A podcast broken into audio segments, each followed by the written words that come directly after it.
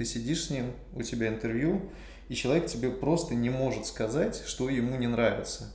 Но он не понимает, что в дальнейшем ему работать с этим интерфейсом, и он будет мучиться. Какой-то научный есть синдром утки, по-моему. Что-то такое. Очень научно.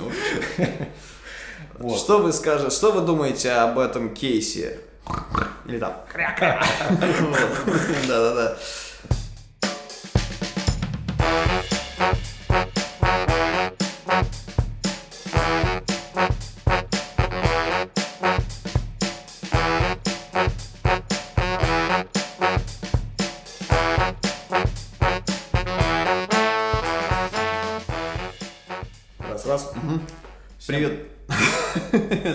Всем привет. Меня зовут Евгений, я продуктовый дизайнер, работаю с интерфейсами, работаю в банке, думаю о людях, об их комфорте, удобстве и прочем. UX-дизайн.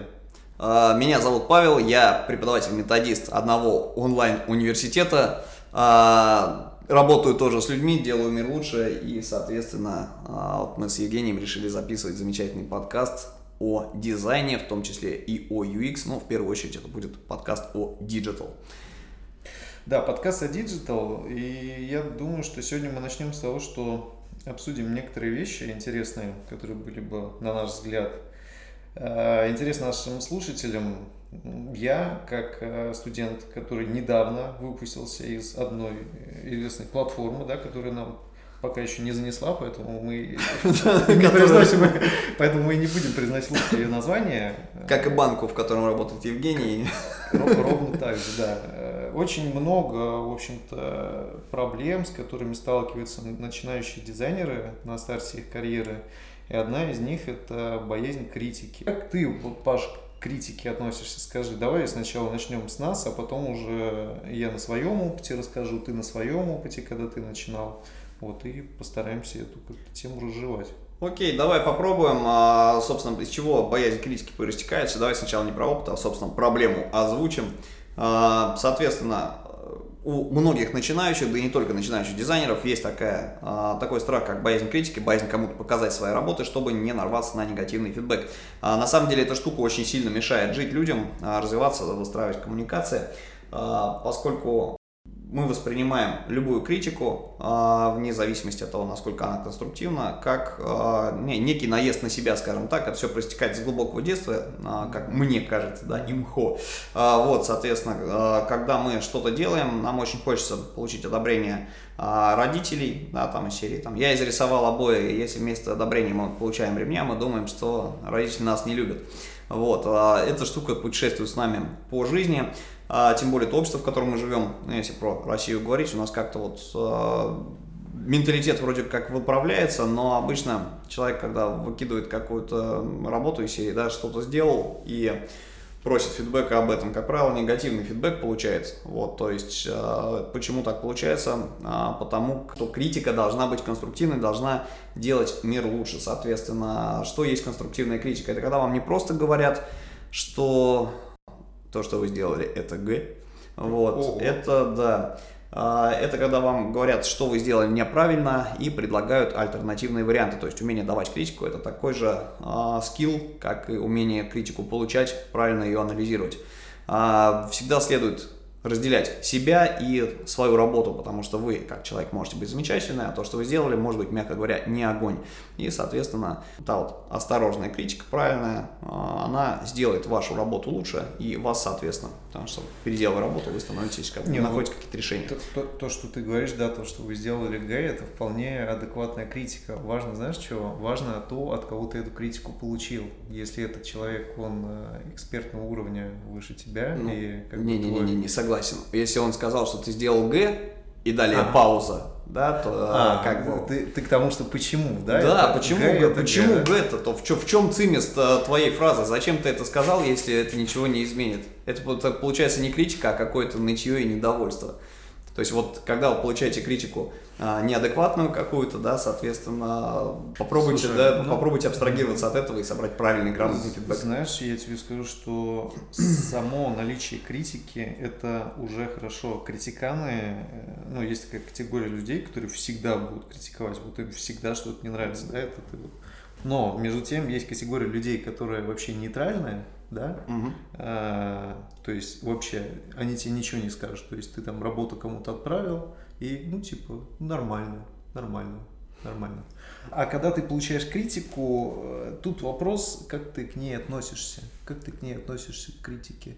Если ты можешь понять, что эта критика, она э, во благо, что она может улучшить твою работу, да, окей, пожалуйста, критикуйте, это лучше, чем ничего. Вот ты выложил работу на Behance, я бы очень был рад, если бы мне написали, чувак, поправь вот здесь. Там вот здесь что-то, шрифты слетели, там причеши, поиграйся со шрифтами и, и типа и прочее. Господи. Да. А если ты выложил работу на Behance и все, и пустота, для меня это как раз-таки повод задуматься, почему никто ничего не говорит. Может быть, Ну, потому что у тебя в просто. друзьях просто нет достаточного количества индусов. А если говорить серьезно, то критика это очень хорошо, это запрос фидбэка, это форма обратной связи. И при разработке продуктов, если мы говорим не про начинающих, а вот именно про бизнес, про реальные продукты, то э, получение обратной связи от твоих пользователей, ранних пользователей, да, если это речь идет про какую-то MVP-шку, это самая ценная штука, потому что вот эти аналитики, ты статистически, люди врут, они боятся обидеть, иногда они не думают о том, что говорят, и ты за счет статистики, вот если часто встречается какая-то штука, э, на которой акцентируется внимание, да, соответственно, количественные данные качественные, ты можешь из этого вытащить э, именно ту, э, ту штуку, которая может тебе, вот, вот ту вещь, которая мешает людям жить, и понять, как улучшить, улучшить свой продукт. Это тоже, мне кажется, очень важная вещь. Да, да, да, согласен. Ну, мы сейчас, если все-таки о дизайн-процессе, да, мы говорим, когда мы Мгм. начинаем с исследования, собираем боли, делаем какие-то гипотезы, которые иногда кажутся нам галлюцинациями, и потом проектируем какое-то решение, конечно, мы должны его проверить. И когда мы его проверяем, очень важно получить вот эту обратную связь, потому что я не помню как- точно, как этот синдром называется. Это когда ты выкатываешь какой-то продукт человеку, ты сидишь с ним, у тебя интервью, и человек тебе просто не может сказать, что ему не нравится. Но он не понимает, что в дальнейшем ему работать с этим интерфейсом, и он будет мучиться. Какой-то научный есть синдром утки, по-моему. Что-то такое. Очень научно. Что вы скажете, что вы думаете об этом кейсе? Или там кря-кря. Да-да-да. Ну, Это вот боязнь критики, да, но многие, очень многие начинающие дизайнеры, я в том числе, нередко получал негативную обратную связь. Важно именно, как вы ее воспринимаете, потому что воспринимать ее нужно адекватно, э, получать ее нужно, это просто необходимо. Есть еще что добавить? Давайте Да, если- если- немножко. Если у вас, да, есть, есть критика адекватная, есть просто какие-то тонны волны хейта, как бы, и тут тоже нужно абстрагироваться, поймите такую вещь. Чем бы вы ни занимались, в какой бы стране мира вы ни жили, если вы делаете что-то связанное с людьми, для людей и так далее, вы всегда будете получать негатив. В любом случае будут люди, которым почему-то будет поперек горла то, чем вы занимаетесь, потому как а, есть определенная категория людей, которые просто вот у кого-то получилось, у них нет, им обидно, больно, и они пытаются свою боль вот таким образом а, выплеснуть. Но это отдельная история, то есть а, в любом случае, если вы хотите развиваться, вам необходимо а, уметь держать удар, что называется, да, то есть абстрагироваться, разделять себя работу, а, оценивать критику объективно, и а, если есть у вас цель, соответственно, вперед ползите к ней, как бы как хотите, вот, э, не обращайте внимания на людей, которым это не нравится, потому что вы всегда будете мешать а, с, там, ну, не своим существованием, конечно, а своими работами кому-то. Ну ты знаешь что? А, Если у тебя есть хейтеры, значит ты популярен. Я вот такое вот слышал высказывание. Ну, видимо. Знаешь, что еще меня тревожит? Вот боль у меня есть одна, прям не дает мне покоя.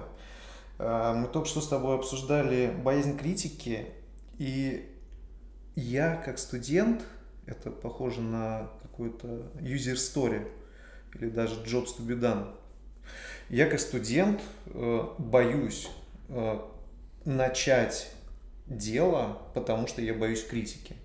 То есть я боюсь делать какую-то работу, я боюсь стать дизайнером, потому что я боюсь, что меня будут критиковать. Я боюсь выкатить. Это я не про себя говорю, это абстрактный дизайнер. Мгм. Ну, то есть боль такая, что бы ты посоветовал начинающим дизайнерам, которые боятся что-то начать? Ну, своим студентам а, советую, что не нужно просто, да, бояться глупо.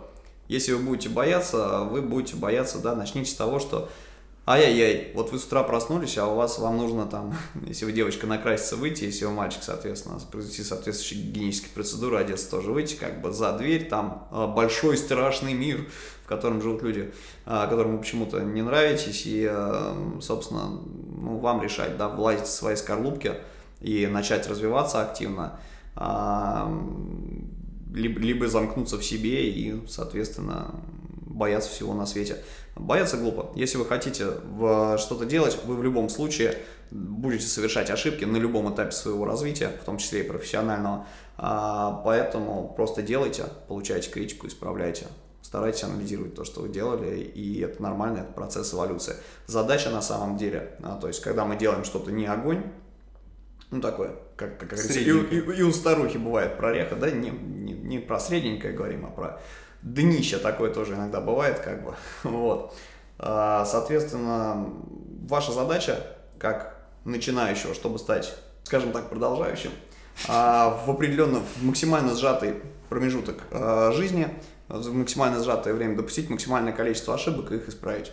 Угу. Потому что только так вы развиваетесь. Угу. Вот, собственно, и все. Не бойтесь критики. Все в порядке. И ищите, самое главное, ищите себе комьюнити достойное комьюнити. Это очень важный момент. Ваше окружение, уже, по-моему, про окружение говорили, наверное, с 90-х годов все, и бизнес-тренеры, и uh-huh. психологи, uh-huh. и и ваша мама с папой, наверное, да, говорили, с кем общаться, с, с кем нет, да. Соответственно, окружение действительно влияет э, как бы на то, чем вы занимаетесь. Найдите себе хорошее, достойное комьюнити, которое э, адекватно будет как бы вас воспринимать, критиковать. А люди, находящиеся на одной ступени вместе с вами, люди, э, находящиеся э, выше вас значительно по уровню развития. Это тоже важно, да, как бы общайтесь с ними. Потому что, ну, представьте себе ситуацию, да, что вы с родителями начали общаться. Мама, папа, я решил, я хочу быть дизайнером. Дизайнером. А у них такое ощущение, да, судя по неадекватной реакции от родителей, иногда такое ощущение, что а, вы им сейчас вот заявили про то, что вы набьете татуировку и смените пол. Да, ориентацию, пол там. А дизайнеры это вот эти в перьях, которые там московские вот эти, да, все ходят. А, и вот эти радужные зонтики, все понятно. Из этой истории, да.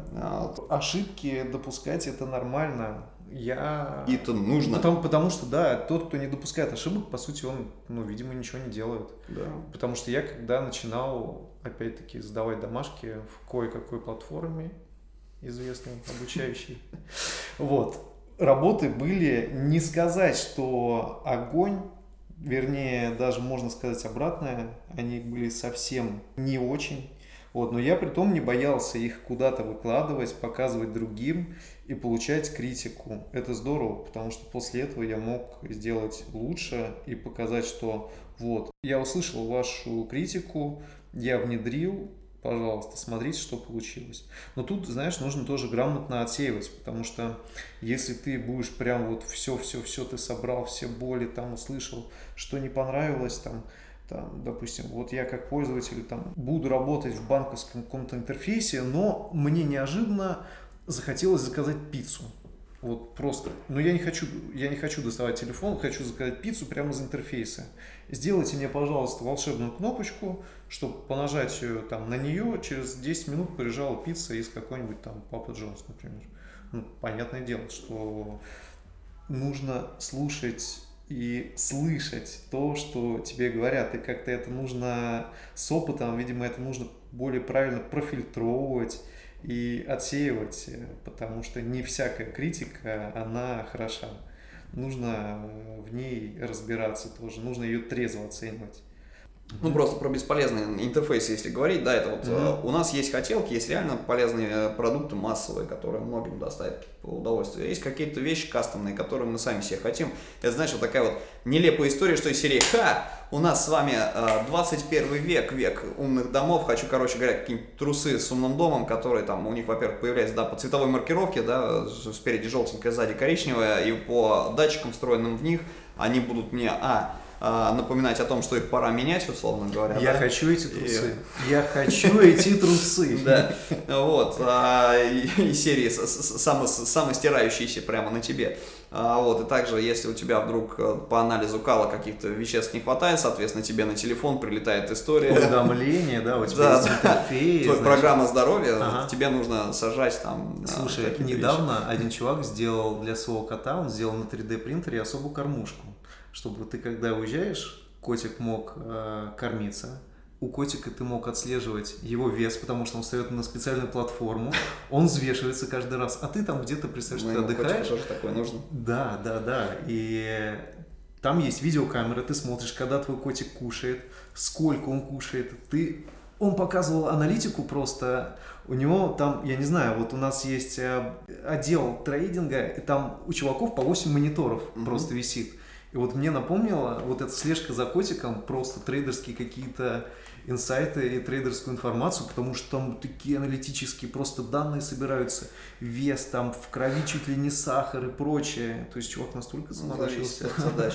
Не, ну ты знаешь, на самом деле, как э, говорится, продукты не меняются, меняются формы их потребления, она диджитализируется. А на самом деле мы забываем, что помимо digital продуктов были а, человечеством, цивилизацией человеческой, социальными нормативами, технологиями изобретены очень многие вещи, которые до сих пор более адекватны. Например, я хочу, а, знаешь, как это, вот, радио-няня, там, система видеонаблюдения за ребенком, допустим, вот это все, mm-hmm. что ты сказал, отслеживание роста, веса, здоровья и так далее. Mm-hmm.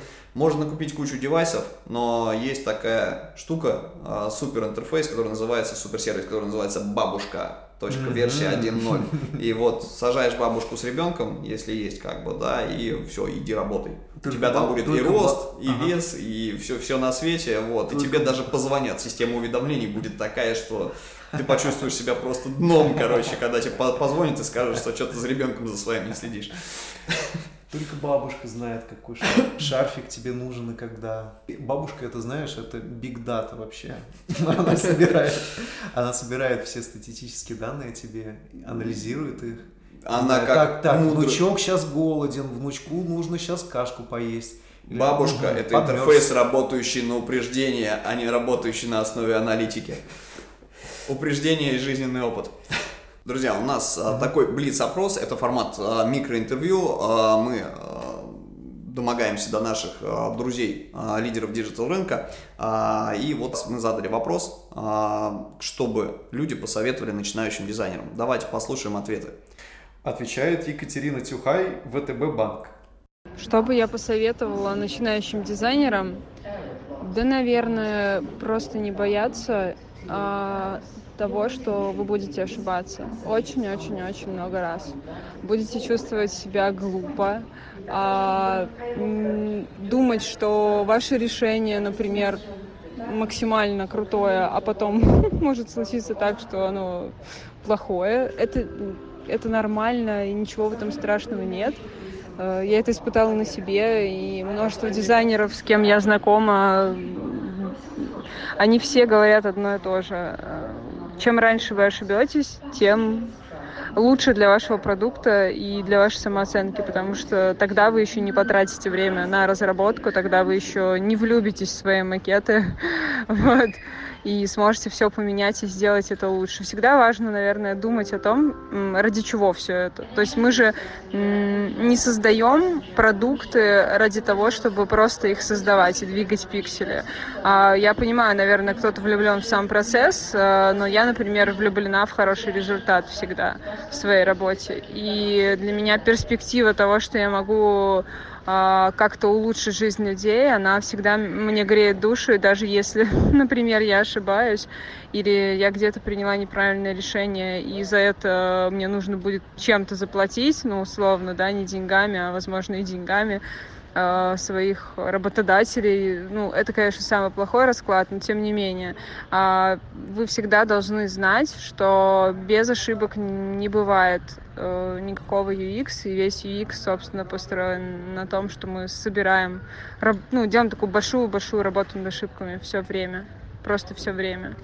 Вот. И это, наверное, для кого-то покажется э, грустным, рутинным, но на самом деле в этом и есть рост, в этом и есть процесс э, становления себя как дизайнера. Вот, наверное, так бы я сказала. У нас, кстати, вот тут еще один вопрос появился. Для большинства обычных компаний возраст является ограничением при принятии на работу. Как относишься к ребятам за 35 лет, которые старше, и что им посоветуешь, если они решили сменить профессию или сферу деятельности? Может быть, они работали в рекламе или в полиграфии и теперь хотят в UX и в UI. Я знаю, что достаточно много студентов э, сейчас и возраст студентов да меняется, потому что да, это, ну, видимо, возраст осознанности, он как-то чуть падает. И если раньше ты понимал, что тебе необходимо учиться, чтобы расти, наверное, ближе уже к там, годам 40, то сейчас как мы видим, в связи с диджитализацией и с тем, что процесс обучения вообще меняется в принципе, этот возраст, он падает. Но многие компании, видимо, еще не готовы к этому. Вот что ты думаешь по этому поводу?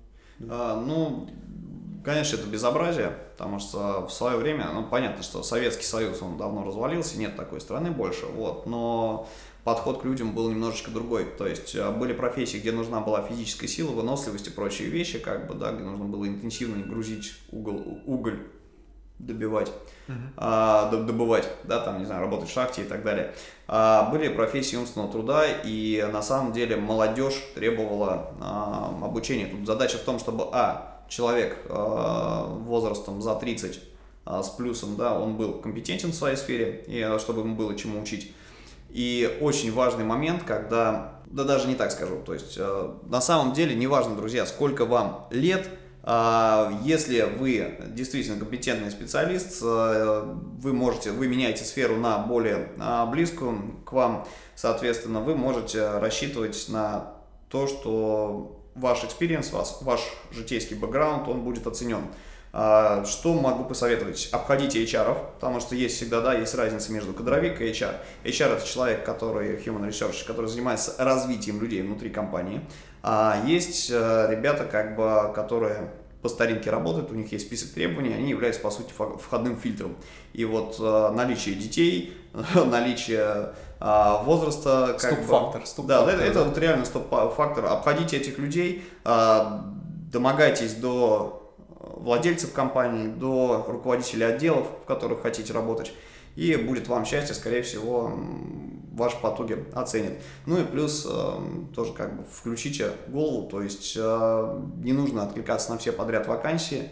А, в принципе, если вы начинаете действительно что-то новое для себя, вот вы, условно говоря, работали, не знаю, там, инженер трамвайного депо, и решили ломануться в UX, стать UX-дизайнером. Вполне. Вполне. Отличная вещь, как бы, и все через это проходят.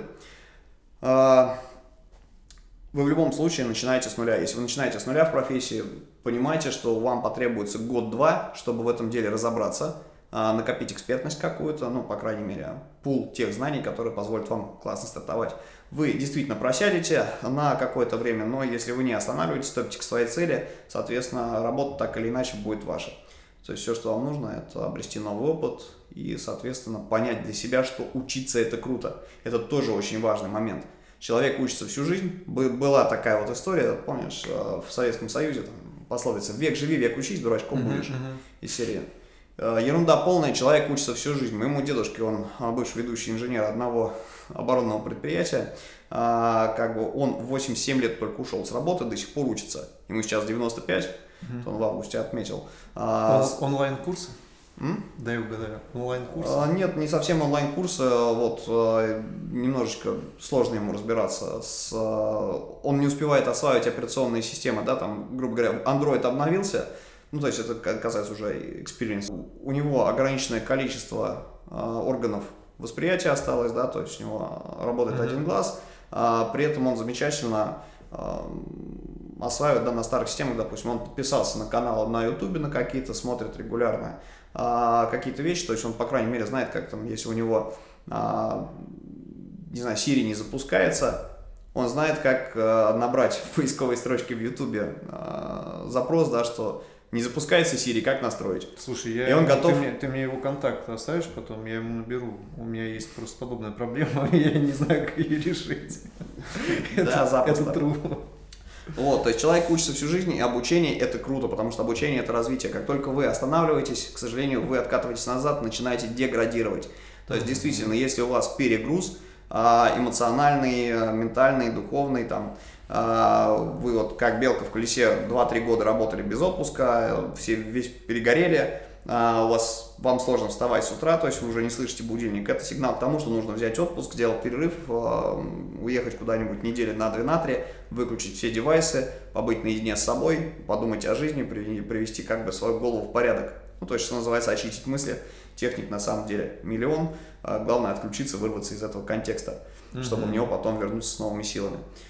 Вот, но если вы э, говорите про длительную перспективу, да, то есть про собственное развитие в течение, там, не знаю, 3-5 лет, вот, то в любом случае вы должны понимать, что вам необходимо а, постоянно и интенсивно чему-то обучаться. Да, ты знаешь, я вот недавно читал книжку Бода Шефер. Э, Это такой парень, который написал Это бизнес-тренинг за- какой-то. закон, да, да, да, закон победителей. Вот. И он там очень много говорит по- про принцип ПУИР. Это постоянно учиться и расти. И в пример он приводит э, такую эволюцию, что ну вот в детстве ребенок, он много учится, он повторяет за всеми, ему интересно залезать там на всякие горки, он ничего не боится. И он растет прям очень-очень активно, каждый день по чуть-чуть. И мозгом, и внешне растет вверх. А потом, когда ребенок становится студентом, становится школьником, то есть это там из разряда 15, там, с 12 по 16, лет- по 16 лет, это такой критический достаточно переходный возраст, когда и гормоны, и прочее. А, Человеку кажется, что он уже все узнал, ответы на все вопросы у него есть, ему не нравится, что его учат, он не хочет э, слышать никакую обратную связь про себя. Ну, это такой некий, типа, знаешь, нигилизм. А, И вот в этот момент некоторые заканчивают свой рост и остаются на этом периоде. Но есть третий еще период, период зрелости, когда ты вдруг понимаешь, что тебе нужно что-то изучать, э, тебе нужно что-то учить, постоянно читать новую литературу, осваивать новые профессии, новую деятельность изучать. Вот. Мне кажется, что я, например, сейчас мне сколько, 29 лет в этом году исполнилось, я вот сейчас попал э, как раз-таки в возраст зрелости. Заметьте, не старости. Не старости. И я считаю, что учиться и развиваться надо, и как бы сейчас не собираюсь на этом останавливаться. Меня не пугает этот возраст, что я сменил, по сути, профессию в 27 лет, и теперь расту, расту, и каких преград для себя не вижу. По поводу развития абсолютно с тобой согласен. А, Вообще считается, что человеческая личность формируется где-то лет до 14, потом она надстраивается. Да, то есть уже какие-то другие привычки а, человек обретает. И вот из этого исходя а, фраза-то, что старую собаку новым трюкам не научишь. Едва вспомнил, да, старая поговорка. А на самом деле это все ерунда, действительно, вы набираете кучу динамических стереотипов, которые у вас а, складываются в течение жизни, ну, то есть привычки на какие-то инерционное мышление и так далее. А ваш мир становится все ну, немножечко меньше, он не так быстро расширяется и растет, потому что у вас есть о нем представление. Но а, есть масса техник, со- собственно говоря, да, вот в 21 веке все постоянно меняется, и если вы хотите оставаться, так сказать, на плаву, все умудряться впитывать основные какие-то моменты, которые есть, а, попробуйте быть как ребенок, а, попробуйте воспринимать какие-то вещи с детским восторгом, это то, чего нам не хватает. И есть масса техник для того, чтобы, в принципе, вот, э, научиться относиться к миру таким образом. То есть э, вам и не нужно знать все обо всем новом, да, вам нужно те вещи, которыми вы уже владеете, усилить свои сильные стороны. Вот у вас есть какая-то экспертиза, а, которую вы в жизни приобрели. Попробуйте, если вы меняете сферу деятельности, попробуйте подумать, где еще эти знания пригодятся, в том виде, в котором они у вас есть, чтобы их немножечко надстроить, научиться, да, обрасти какими-то новыми знаниями, смежными к ним, а слабые стороны, они как-то либо подтянутся, либо э, чисто статистически а, не будут вам мешаться, скажем так. Ну да, я согласен. Ты знаешь, вот это то, что, а то, о чем мы сейчас говорим, это эйджизм, называется такой тренд, когда возраст уже вообще становится От слова age. Age, да, угу. что возраст уже становится как бы зрелый возраст, это в принципе нормально, потому что сейчас очень многие бабушки и дедушки, вот тот пример, который ты привел, они покоряют цифровые продукты, сервисы, да и вообще в принципе количество этих людей, оно увеличивается. Человеку свойственно стареть, и это достаточно большой сегмент в принципе рынка они, как и мы, пользуются такси, они, как и мы, пользуются там Яндекс Едой и прочими вещами.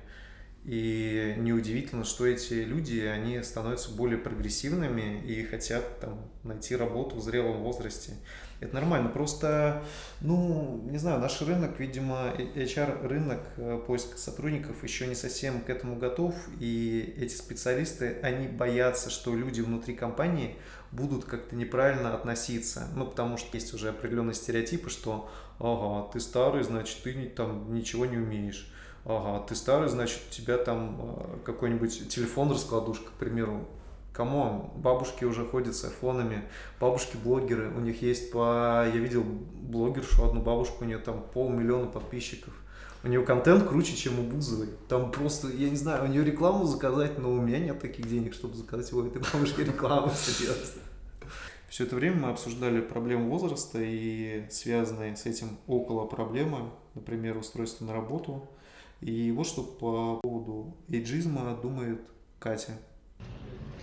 А, ну что могу сказать, моему мужу 37, и он а, долгое время был аналитиком и занимался в основном инфографикой, как раз полиграфичкой, а, а потом в какой-то момент тоже, собственно, попал в британку, как и я, сменил парадигму. Я считаю, что UX — это про людей, которые умеют вставать на место других. И для этого не нужно учиться в университете, ну, в том плане, что, да, было бы круто иметь технический бэкграунд, ну, например, там у кого-то из ребят, кого я встречала в индустрии, у них прям конкретно технический бэкграунд, там, МИФИМ и так далее, да, а у кого-то, наоборот, гуманитарный, и это тоже неплохо. А, все эти скиллы а, вам пригодятся в зависимости от того, какой путь вы выберете. Если вам ближе именно исследование и аналитика, это один путь. Если вам ближе проектирование и, собственный UI, то и, и в этом вы можете состояться. На моих глазах, э, собственно, люди, которые думали, что они никогда в жизни не смогут быть UI-щиками, что они слишком поздно за все это взялись, э, они э, превращались в прекрасных продуктовых дизайнеров, вот просто буквально за год. И их работы теперь вообще просто с удовольствием лайкают люди на Бихансе, их не стыдно показывать на конференциях, то есть, ну, я прекрасно понимаю, что это огромный труд, э, но тем не менее это возможно. То же самое касается и смены сферы. А, единственный нюанс, как бы единственная проблема, которая может быть а, в этом случае, это если человек себя считает суперпрофессионалом. Вот для того, чтобы приходить в UX, нужно от, отбросить просто все свои установки, что я профессиональный дизайнер. Вот просто забудьте про это. Вы обломаетесь так сильно, э, ну, входя в UX именно с этой позиции такого высокого, немножко э, снобского подхода да, к дизайну. Э, соответственно, лучше, на мой взгляд, э, просто обнулиться. То есть лучше быть белым листом, и тогда все точно получится, неважно, сколько вам лет. Вот что я думаю.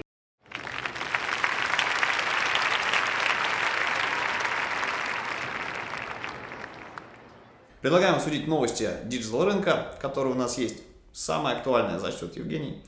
И мы будем это все дело обсуждать. Присоединяйтесь, кстати говоря, в комментариях, что вы об этом думаете. Так, ну вот тут, э, Паш, есть одна горячая новость, просто как молния пронзает наши умы. Э, связана сердца. Она, да, наши сердца и умы. И связана она с э, компанией Apple, которой, кстати, скоро будет презентация. Я ее просто с нетерпением жду. По-моему, она то ли 10, то ли 11 числа. Там они представят новую операционную систему, которую я очень жду. Они представят новые часы своей Apple Watch 5, пятая серия. И, конечно же, новые айфоны, конечно же. Так вот, а какая у нас новость? Смотрите, компания намерена составить конкуренцию китайским производителям с их среднебюджетными смартфонами. Что конкретно Apple хотят сделать? Они собираются выпустить новую модель iPhone весной 2020 года, сообщил Никель. Это будет первый бюджетный смартфон компании с момента выхода iPhone SE. Таким образом, э, Купертинский гигант намерен вернуть себе долю рынка в Китае и Индии, которую у него отобрали производители вроде Huawei, Samsung и Xiaomi. Вполне себе адекватная на самом деле история, и э, действительно им нужно выживать, потому что китайские производители на самом деле просто туп, в тупую часто тырят технологии. В Китае международное как бы авторское право, условно говоря, не работает. А, вот, то есть а, на этом, на Foxconn а, вся эта история размещалась, и в принципе вот все, что связано с а, патентами Apple, а, нещадно нарушалось. Более того, ты слышал такую штуку, что а, в 2013 или в 2014 году а, завершился многовековой, ну, не многовековой, там многолетний а, процесс судебный. А, Apple подавала по поводу нарушения своих авторских прав в суд. И, соответственно, и проиграла. Знаешь, под каким ну. это самое, что формулировка звучала из серии, что типа здесь ага. ваши логотипы и телефоны с вашими логотипами появились раньше, чем вы сюда пришли. И вот тут таки в продолжении еще одна новость есть.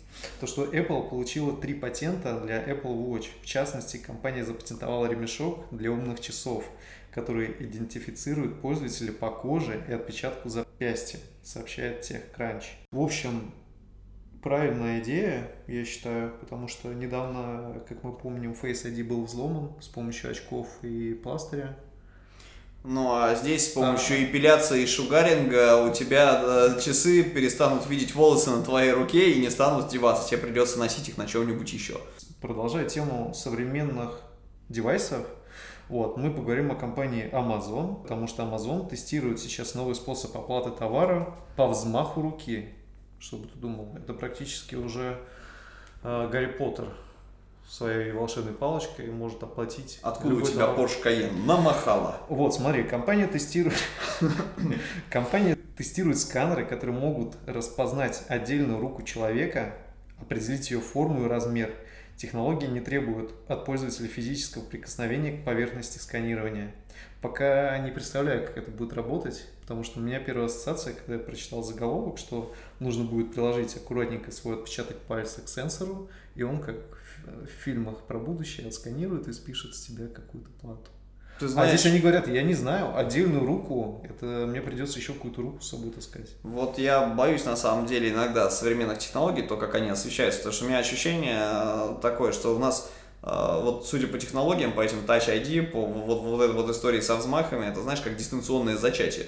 Да, типа да, такой, непорочно. Привет, да, не, не непорочно, а именно дистанционное. Mm. Вот, то есть ты ручкой помахал, и все, можно не напрягаться, идти своими делами заниматься как бы дальше. Не, ну, все само а, случится. Amazon впереди планеты всей, потому что я помню тот э, магазин, который они сделали, когда ты в него заходишь, сканируешь свою карту, берешь с прилавков, с прилавков тот товар, который тебе интересен, причем у тебя в процессе а, твоей покупки, у тебя в мобильном телефоне прям отражаются позиции, которые ты взял. Ты с полочки взял там молоко, положил mm-hmm. себе в корзинку, оно у тебя в смартфоне появилось. Ты передумал молоко брать или захотел там пожирнее, положил обратно, у тебя поменялось, взял другое, у тебя обновилось все. Потом ты вышел из магазина, mm-hmm. у тебя посчиталась вся твоя корзина, и все, денежки списались такая вот штука. Ну, в России как это работает, да, Сбербанк, насколько я помню, они тестировали в азбуке вкуса свою систему, когда просто по скану лица ты можешь mm-hmm. оплатить. Но ты знаешь, э, успехом это завершилось, потому что более 70% участников, а их было там порядка 500 э, человек, кто принимал участие в этом не конкурсе, а как сказать, ну, ну в, в, в исследовании. Да, в, в исследовании. В тесте. Да, а, более 500 человек принимали, и 70% из них пользовались регулярно и достаточно успешно. То есть зашло, в аудитории зашло, это было очень удобно, несмотря на то, что пока это несовершенно и достаточно долго. Вот, но по лицу, не знаю даже, а если у тебя брат... А если лицом а не если, вышел? А если лицом не вышел? А если брат-близнец у тебя есть? Смотри, новость следующая, очень интересная она. Samsung в начале следующего года представит свой второй гибкий смартфон, который складывается в квадрат легко помещается в карман. Об этом сообщает Bloomberg со ссылкой на источники. Кодовое Еще... название бета-версии Малевич 1.0.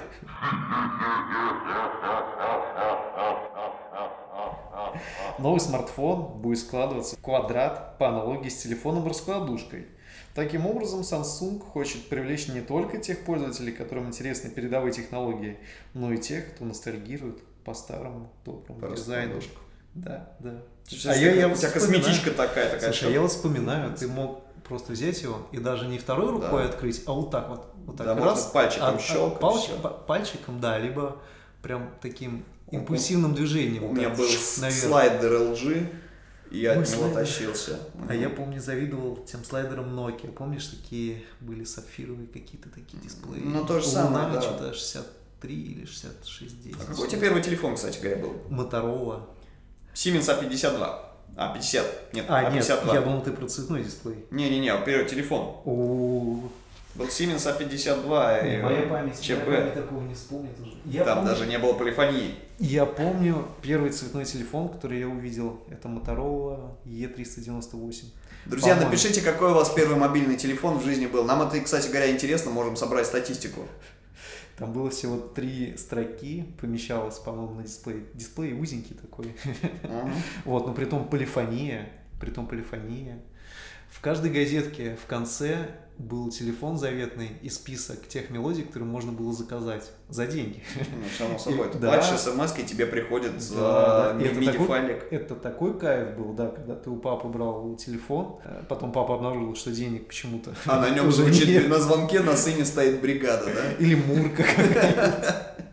Или бригада, да. Это, конечно, ностальгия, да, классно. Ну, я не знаю, по поводу квадратного дисплея, у меня единственный вопрос – да, которым, как и многие, наверное, сейчас задаются, зачем? А, отдел маркетинга решил и подумал. Ну, окей, просто сейчас еще технологии не готовы, потому что они выкатывали первую версию, это Samsung Fold, по-моему, и они, я, я так Слушай, не понял, они посмотри. вылетели ее или нет, потому что дисплеи, вот я видел обзоры блогеров, они просто ломались, они просто сгибали их там из разряда там сто раз, как в Икее, когда открывается ящик постоянно на стенде. Ну, Они там... сидели вот так вот, открывали, закрывали, открывали, закрывали. Конечно, он перегнется. Физика.